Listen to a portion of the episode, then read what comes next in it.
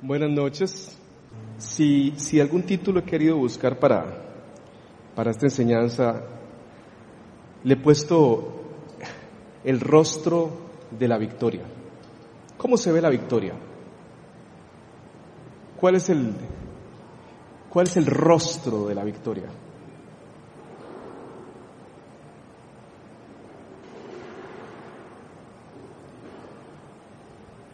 En la antigüedad el rostro de la victoria podía ser el, el, busto de Julio César. Me imagino que lo han visto. tal vez en clases de historia, no sé. O en algún programa de, de National Geographic. También la victoria puede verse como el rostro de Augusto. Y, El emperador que impuso la paz romana, ¿verdad? Una paz que los, los irónicos de su época decían que era la paz del cementerio. Algunas veces puede ser que nuestro imaginario, el rostro de la victoria, luzca como el rostro del poder. El rostro del triunfo. Ahora que estábamos adorando tuve como una, una visión muy rara. Nunca he estado en un hipódromo excepto por fuera. Consta que, que, no es algo que me desagradaría, me interesaría estar en un hipódromo. ¿Ah? No sé si apostar. ¿Ah? Nunca me he pegado nada en la vida, excepto, ¿ah? La única vez que compré lotería fue por presión de los compañeros, ¿verdad? Y compramos un entero de lotería. Mm. No nos pegamos nada con ese entero y lo peor de todo es que los otros cuatro compañeros se pegaron 50 mil pesos con otros pedacitos que habían comprado por aparte. Solo yo. Ah, y a partir de ese momento dije, no vuelvo a hacer esa tontería.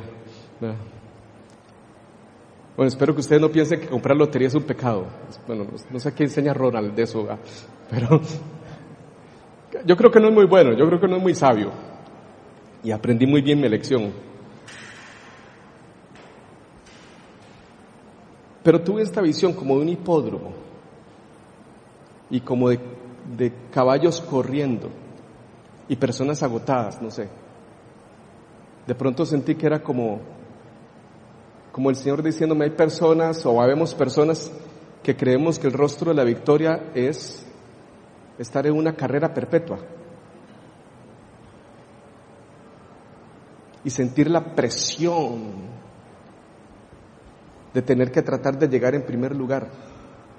¿Se, ha sentido usted así? No tiene que levantar la mano. ¿Se ha experimentado usted eso? Esa presión de estar siempre como en un circuito de carreras. Esto es lo que queremos conversar hoy. ¿Cuál es el rostro de la victoria? En Nehemías hay una frase que es, que es sencillamente eh,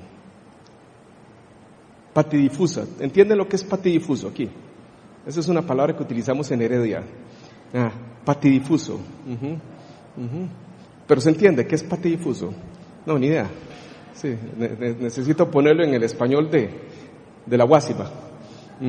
Vamos a ver si puedo.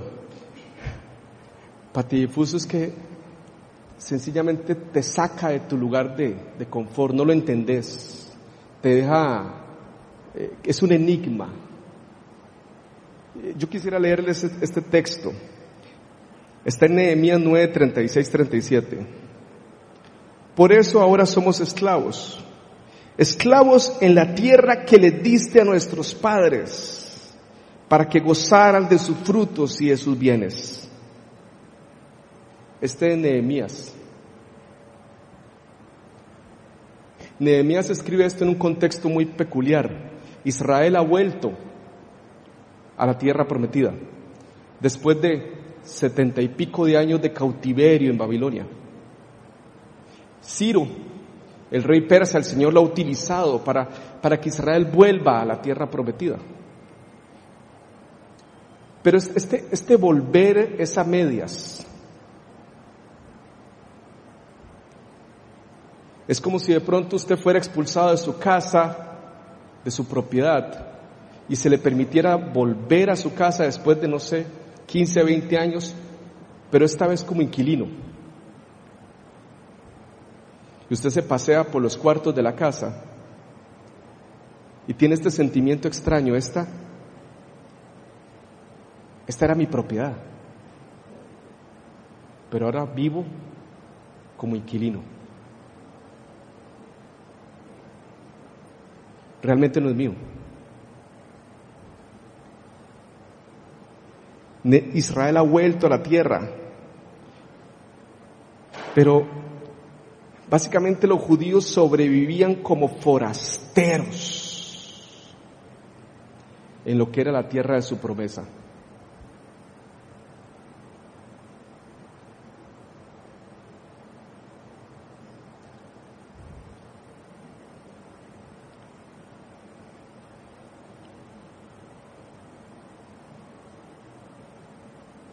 Dice el versículo 37, sus abundantes cosechas son ahora de los reyes que nos han impuesto por nuestro pecado. Como tienen el poder, hacen lo que quieren con nosotros y con nuestro ganado. Grande es nuestra aflicción. A los evangélicos nos encanta Nehemías. Ah, y usted ha escuchado, me imagino que estas enseñanzas sobre el reconstructor del muro, y Esdras, el reconstructor del templo, con Zorobabel.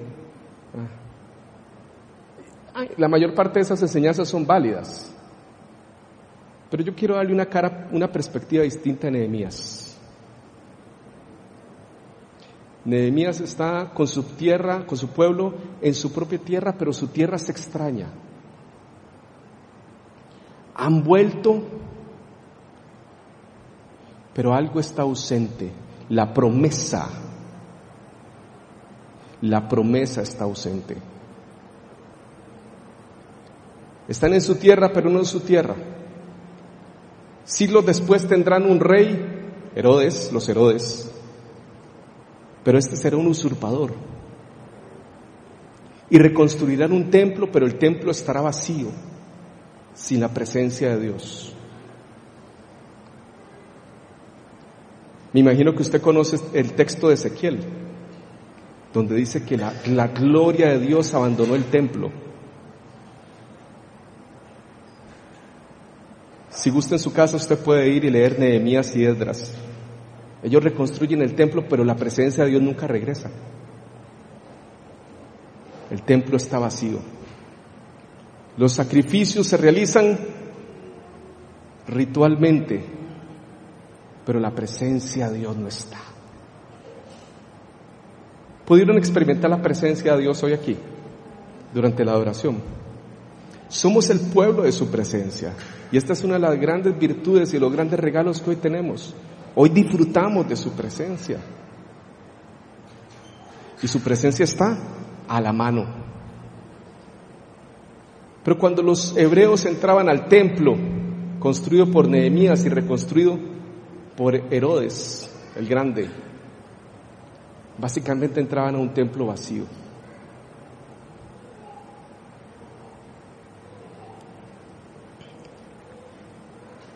La gente que vive en aflicción está ávida de encontrar caminos.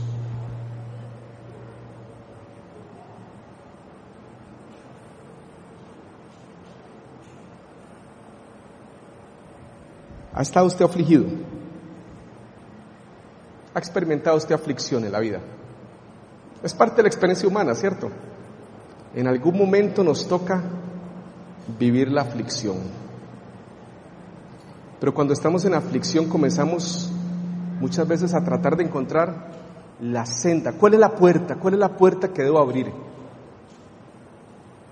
¿Cuál es el camino que debo seguir?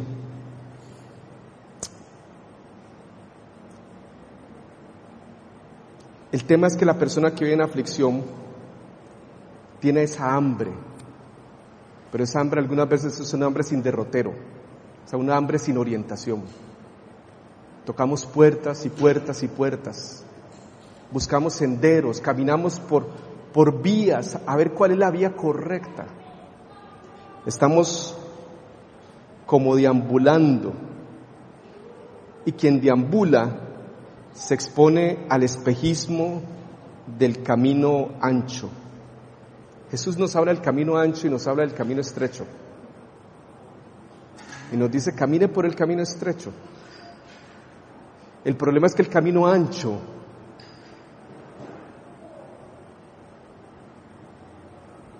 es, que, es el que se nos antoja más, más hermoso, más rápido, más cerca. Es la vía que tengo para salir de la aflicción.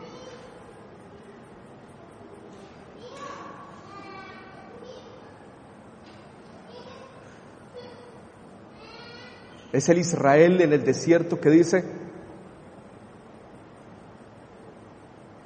el camino ancho es volver a Egipto. Regresemos a Egipto,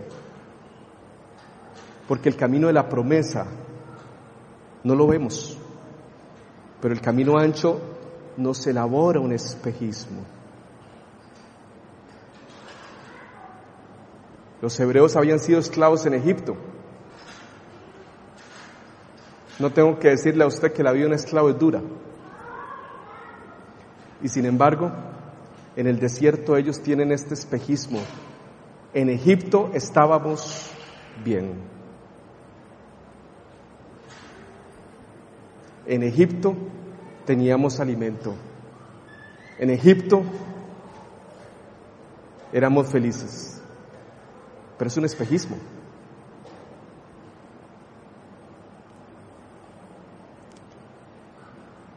Su hambre de esperanza puede degenerar en un deseo de violencia y reivindicación. Déjeme contarle una historia. El periodo del segundo templo, este periodo que transcurre entre Nehemías y Jesús, el periodo donde los judíos adoraron en este templo vacío, es vital para entender a Jesús. Y déjeme contarle esta pequeña historia. Los judíos, un siglo y medio antes de Jesús, habían aclamado a Simón Macabeo como rey y sacerdote. Le habían proclamado como Mesías. Eso realmente sucedió como un siglo antes de Jesús apareció esta familia, los macabeos, me imagino que usted conoce el libro, ¿verdad? Está en los deuterocanónicos, o sea, libros verdaderos pero no inspirados por Dios. Y, ahí está la historia de Simón. Los judíos andaban en busca de un Mesías. Y de pronto aparece esta familia, los macabeos. Y entre ellos Simón. Y Simón es un líder fuerte, es un líder militar que logra vencer a los griegos. Y durante un cierto tiempo, los judíos aparentan tener un reino otra vez. Son independientes durante un periodo, un corto periodo de tiempo. Y todo por Simón. Y los judíos le proclaman rey y sacerdote como el Mesías. Sin ser de la familia de los levitas, Simón es proclamado sacerdote. Sin ser descendiente de David, es proclamado rey. Pero Simón los embarca en una senda ancha de violencia y poder. Vivimos en una sociedad violenta. Yo tuve que leer varias veces la noticia del, de este señor en Santa Bárbara, Heredia, porque realmente no me la creía. Es una sociedad violenta. El problema es que la violencia algunas veces está dentro de los que no parecen violentos. La violencia emerge como, como un monstruo, ¿cierto?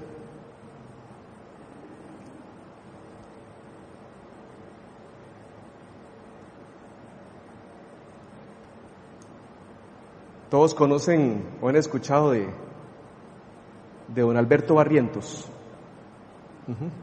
Nunca han escuchado a Alberto.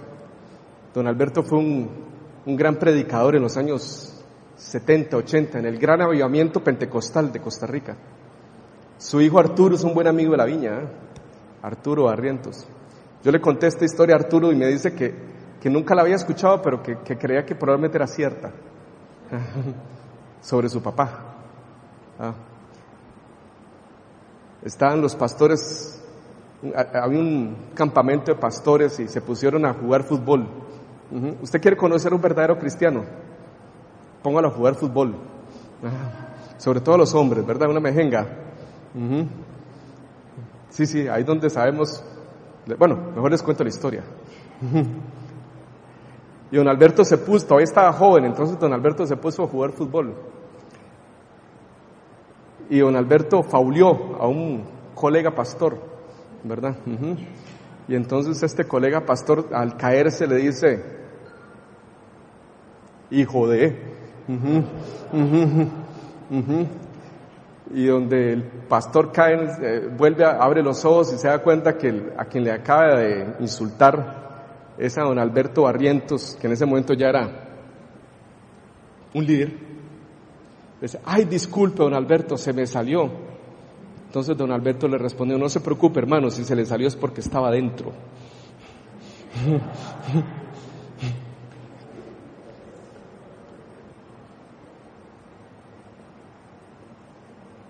¿Dónde está la violencia? Algunas veces está aquí adentro. Yo me he descubierto. ¿De dónde, nace, ¿De dónde nace esa violencia? Nace de mi tentación de seguir el camino ancho. La preocupación. Hoy hoy en la mañana teníamos reunión de líderes en Viña Heredia y son reuniones largas porque son del planeamiento estratégico, entonces son cinco horas ahí trabajando. Ah, y usted sabe que cinco horas en algún momento la gente pierde la atención y comenzamos a hablar de tonteras, ¿verdad? Comenzamos a hablar del minimalismo.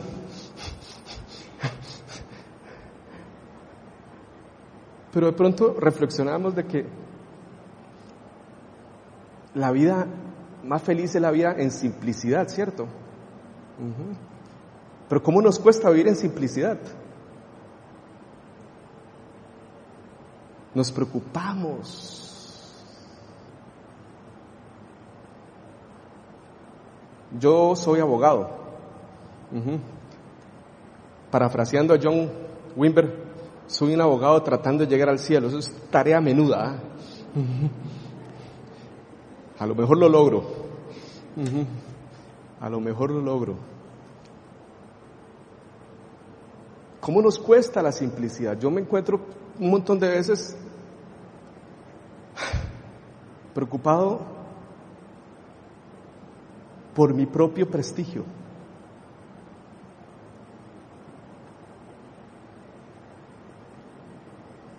pensando en eso que llamamos carrera.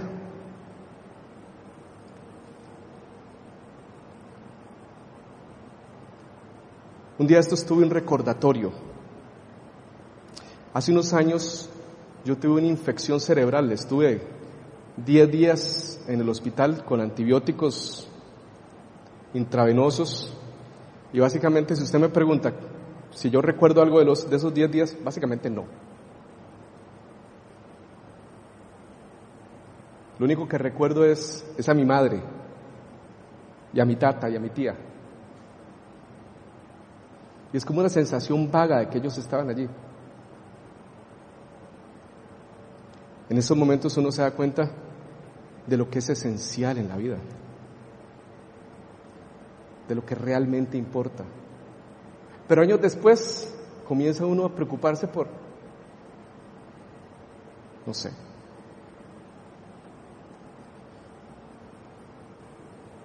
estaba en la oficina cuando llega un correo electrónico que uno de los abogados se lo acaban de llevar y que parece que tiene un cuadro de meningitis. Entré en pánico. Ah, porque probablemente yo pensé, la lógica me dijo, si me agarra me muero. Llamé al doctor, al neuro, y el neuro me dijo, salga de allí ya. Hasta que el Ministerio de Salud y Epidemiología envíen un reporte.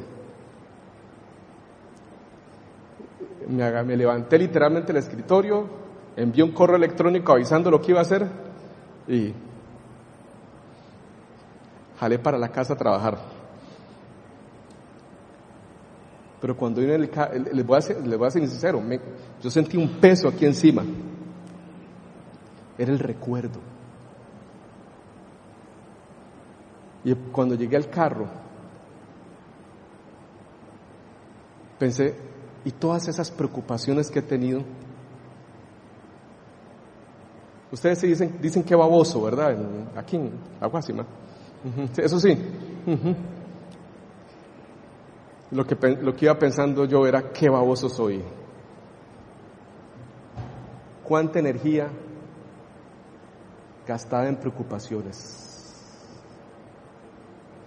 ¿Ha gastado usted energía en preocupaciones? Hay veces que uno se siente cansado de preocuparse, ¿verdad?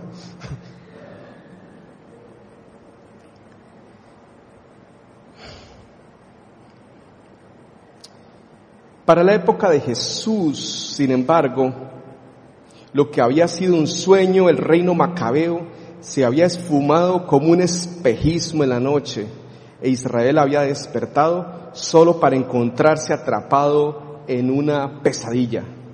Oprimidos por Roma, vivían en su propia tierra como refugiados, tenían como rey a un usurpador y tenían un templo en el que sin embargo no habitaba Yahvé. Pero usted sabe que Jesús nunca nos deja sin esperanza. Yahvé nunca nos deja sin esperanza. Jesús. Si a usted le preguntaran quién es Jesús, ¿qué respondería usted? No, no lo tiene que responder, más para que medite. Déjeme darle una visión. Jesús es como el despunte del alba. Aquellos que escucharon a Jesús personalmente experimentaron una alegría nueva, la alegría que acompaña la inauguración de una nueva edad. Cantares lo escribe así, la voz de mi amado, mírenlo aquí viene, saltando por las colinas, brincando por las montañas, mira, el invierno se ha ido y con él han cesado y se han ido las lluvias. Ya brotan flores en los campos, el tiempo de la canción ha llegado, ya se escucha por nuestra tierra el arrullo de las tórtolas. La higuera ofrece ya sus primeros frutos y las viñas en ciernes esparcen su fragancia. Levántate, amiga mía, ven conmigo, mujer hermosa. Jesús es como el despunte del alba. ¿Ha experimentado usted el amanecer?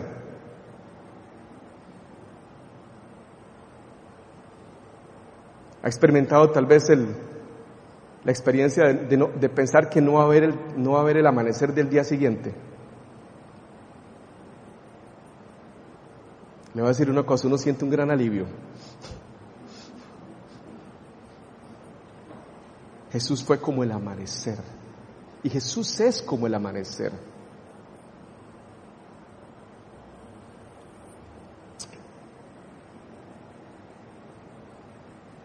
En Isaías 28, 15, 16 dice, ustedes dicen, hemos hecho un pacto con la muerte, hemos hecho una alianza con el sepulcro.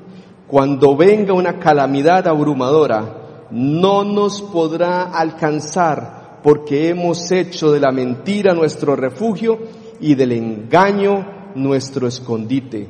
Por eso dice el Señor Omnipotente, yo pongo en Sión una piedra probada, piedra angular y preciosa para un cimiento firme. El que confíe no andará desorientado. Jesús ha venido a poner fin a ciertas cosas, a una edad, para abrir e inaugurar una nueva edad. Jesús le puso fin al pacto de muerte. ¿Qué es este pacto de muerte? Es el de, el de la idolatría.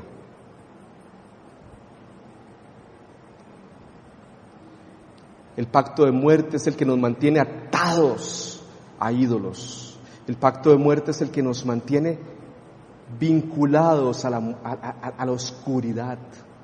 Es el que hace que nuestras energías se vayan en preocupaciones. Es el que, el que nos roba la, la vida misma del corazón. Estamos vivos biológicamente, pero nuestra alma está muerta. Porque todos nuestros esfuerzos emocionales están atados a eso. Ronald, ¿cuánto tiempo tengo? Hasta... No, no, pero normalmente a qué hora terminan. Pues son las 7. ¿A qué hora terminan?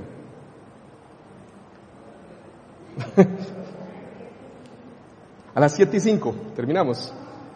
Ah, ok. ¿Mm? Ah, ok, ok. Ah, no, sí, terminamos.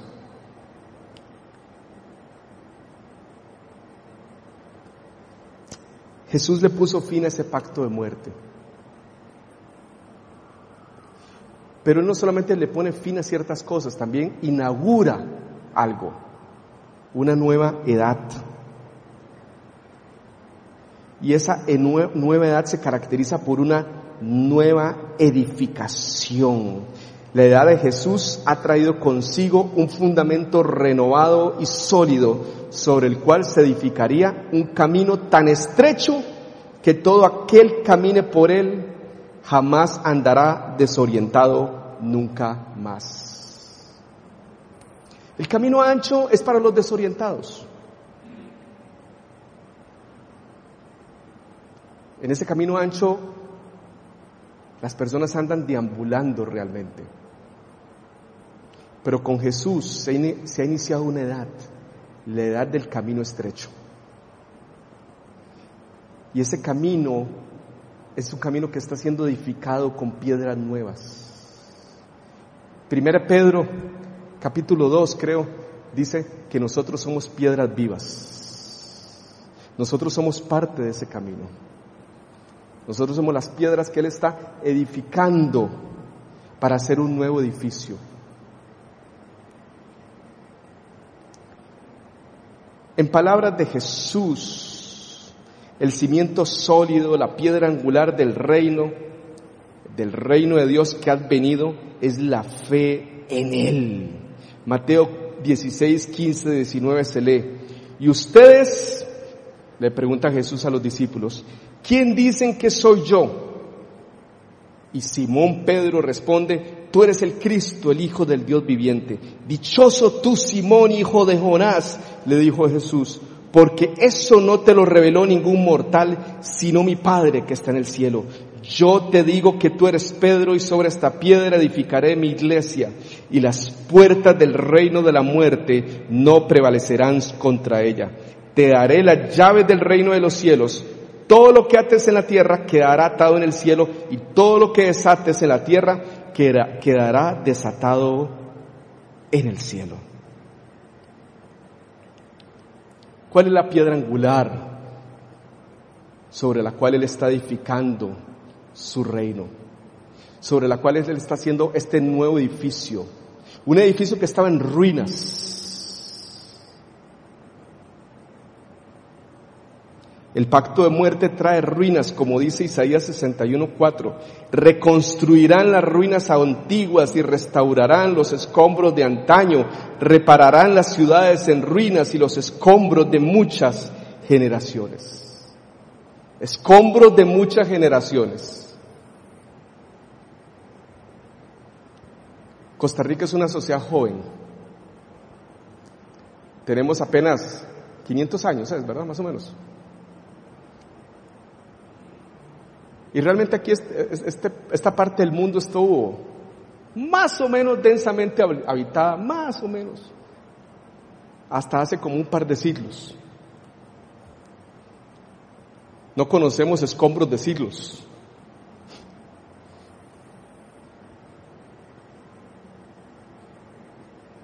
Pero tal vez usted ha tenido la oportunidad de estar en Egipto. Ahí hay escombros de siglos, ¿cierto? Milenios. Escombros de siglos. Y el Señor dice, los voy a reconstruir. Algunas veces nuestra vida ha estado como en escombros y esos escombros han estado ahí durante mucho, mucho tiempo. Pero el Señor dice, hay una piedra nueva. Y quiero darle el nombre de esa piedra, la fe en Jesús. La fe en Jesús es la piedra nueva.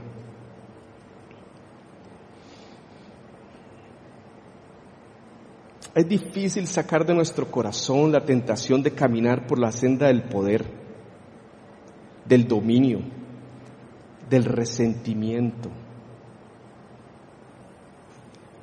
Déjeme darle una perspectiva. Resentimiento y poder van de la mano.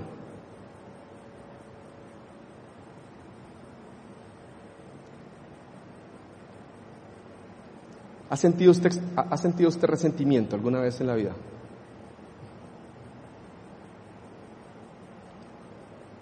Yo soy herediano de corazón, de equipo. Estoy preocupado por lo que está pasando en el partido. Ya empezó, ¿no?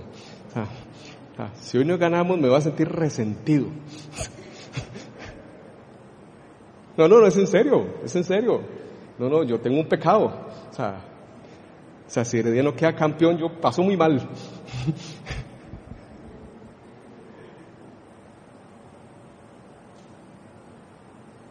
Pero el resentimiento algunas veces nos lleva a la violencia, ¿verdad? Nos lleva es el deseo de venganza. Yo trabajé, yo tuve dos años oficina cuando empezaba. Abrí una oficina ahí en el centro de Heredia, donde usted atiende de todo.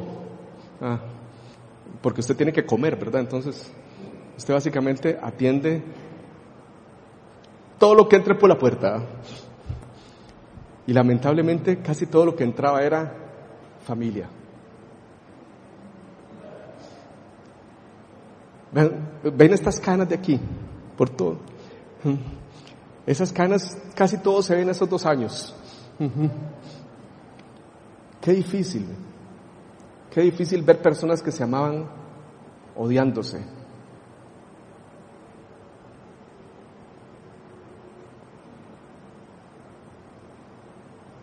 Les voy a ser sinceros, como al año yo dije, me muero de hambre, pero no vuelvo a atender ninguna pareja. Me dedico a otra cosa mejor. Porque es desgastante. Ver la destrucción que trae el resentimiento.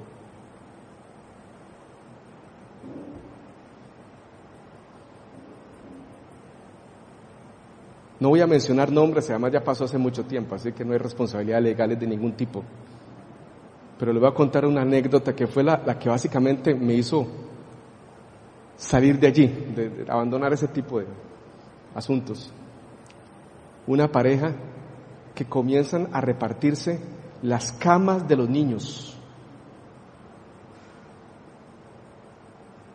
Los niños se quedan con ella y él se llevaba dos camas de, los, de dos chiquitos porque todo lo tenían que repartir por igual. Yo estoy seguro que yo quebré algún, algún, alguna norma del código de ética de abogados, porque la puerta es que sabes si me enojé. Y le dije a la persona que era mi cliente, no puedo creer que usted esté haciendo esto. Si usted sigue haciendo esto, renuncio yo no voy a ser parte de algo tan, tan vil. Pero ¿qué motivaba? El resentimiento.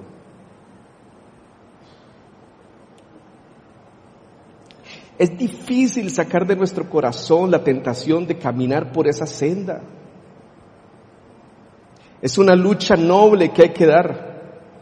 Los discípulos de Jesús, no obstante la fe de Pedro, se resistieron al camino de Jesús. Ellos querían la victoria ya.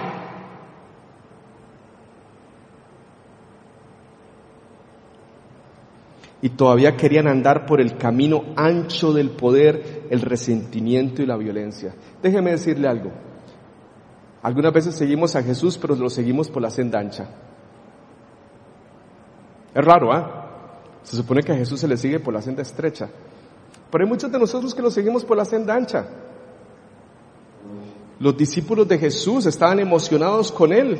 Y sin embargo, vea lo siguiente, Mateo 16. Desde entonces comenzó Jesús.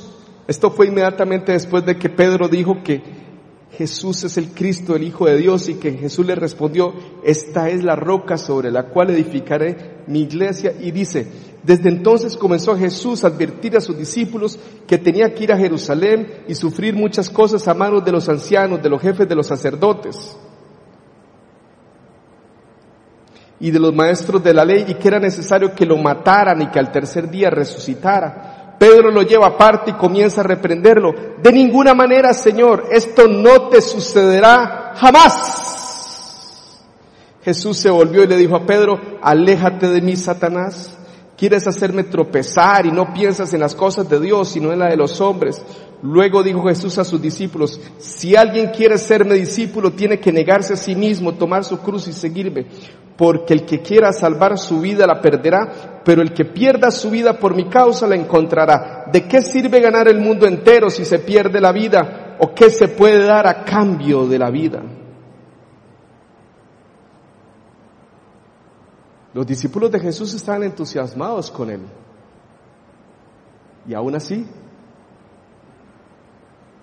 seguían la senda, la senda ancha.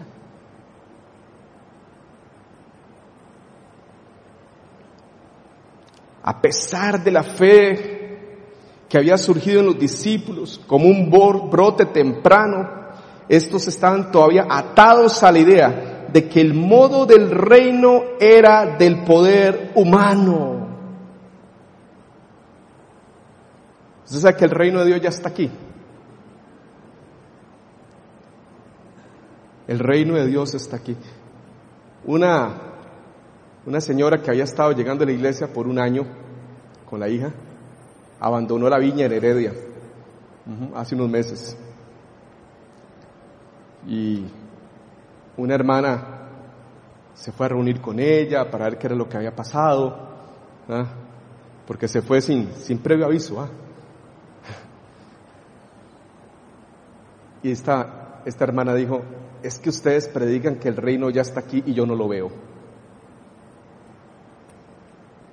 Yo creo que el reino de Dios es algo futuro. ¿Han abierto ustedes últimamente un mapamundi? ¿Les gustan los mapamundis? A mí me encantan los mapamundis todavía. No sé, tengo esa fascinación desde chiquillo con los mapamundis. Y todavía me gustan los de papel. Yo sé que está internet y todo, pero el de papel me gusta. Trate de localizar el reino de Dios en ese mapamundi. ¿Dónde están los monumentos del reino de Dios? ¿Dónde están?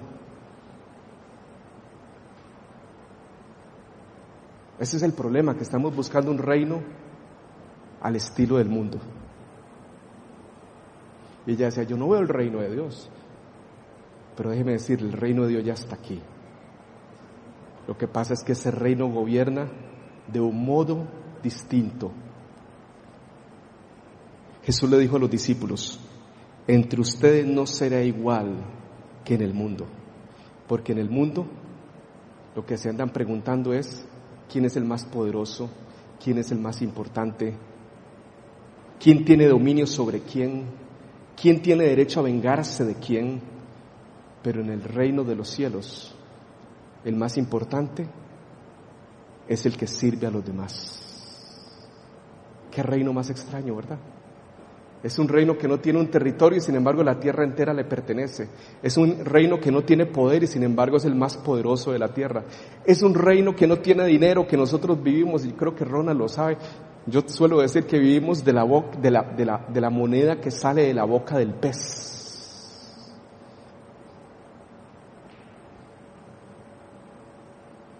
Tenemos todos los recursos del mundo y sin embargo no tenemos dinero. Es un reino extraño, pero es un reino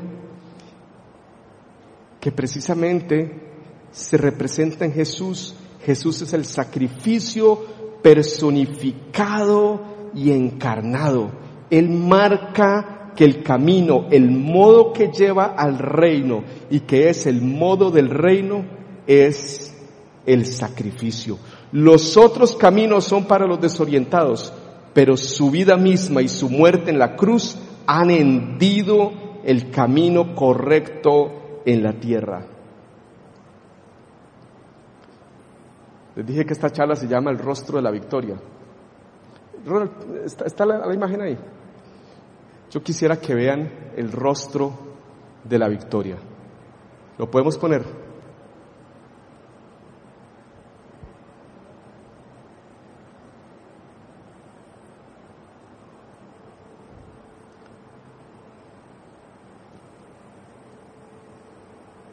No se parece a Augusto César.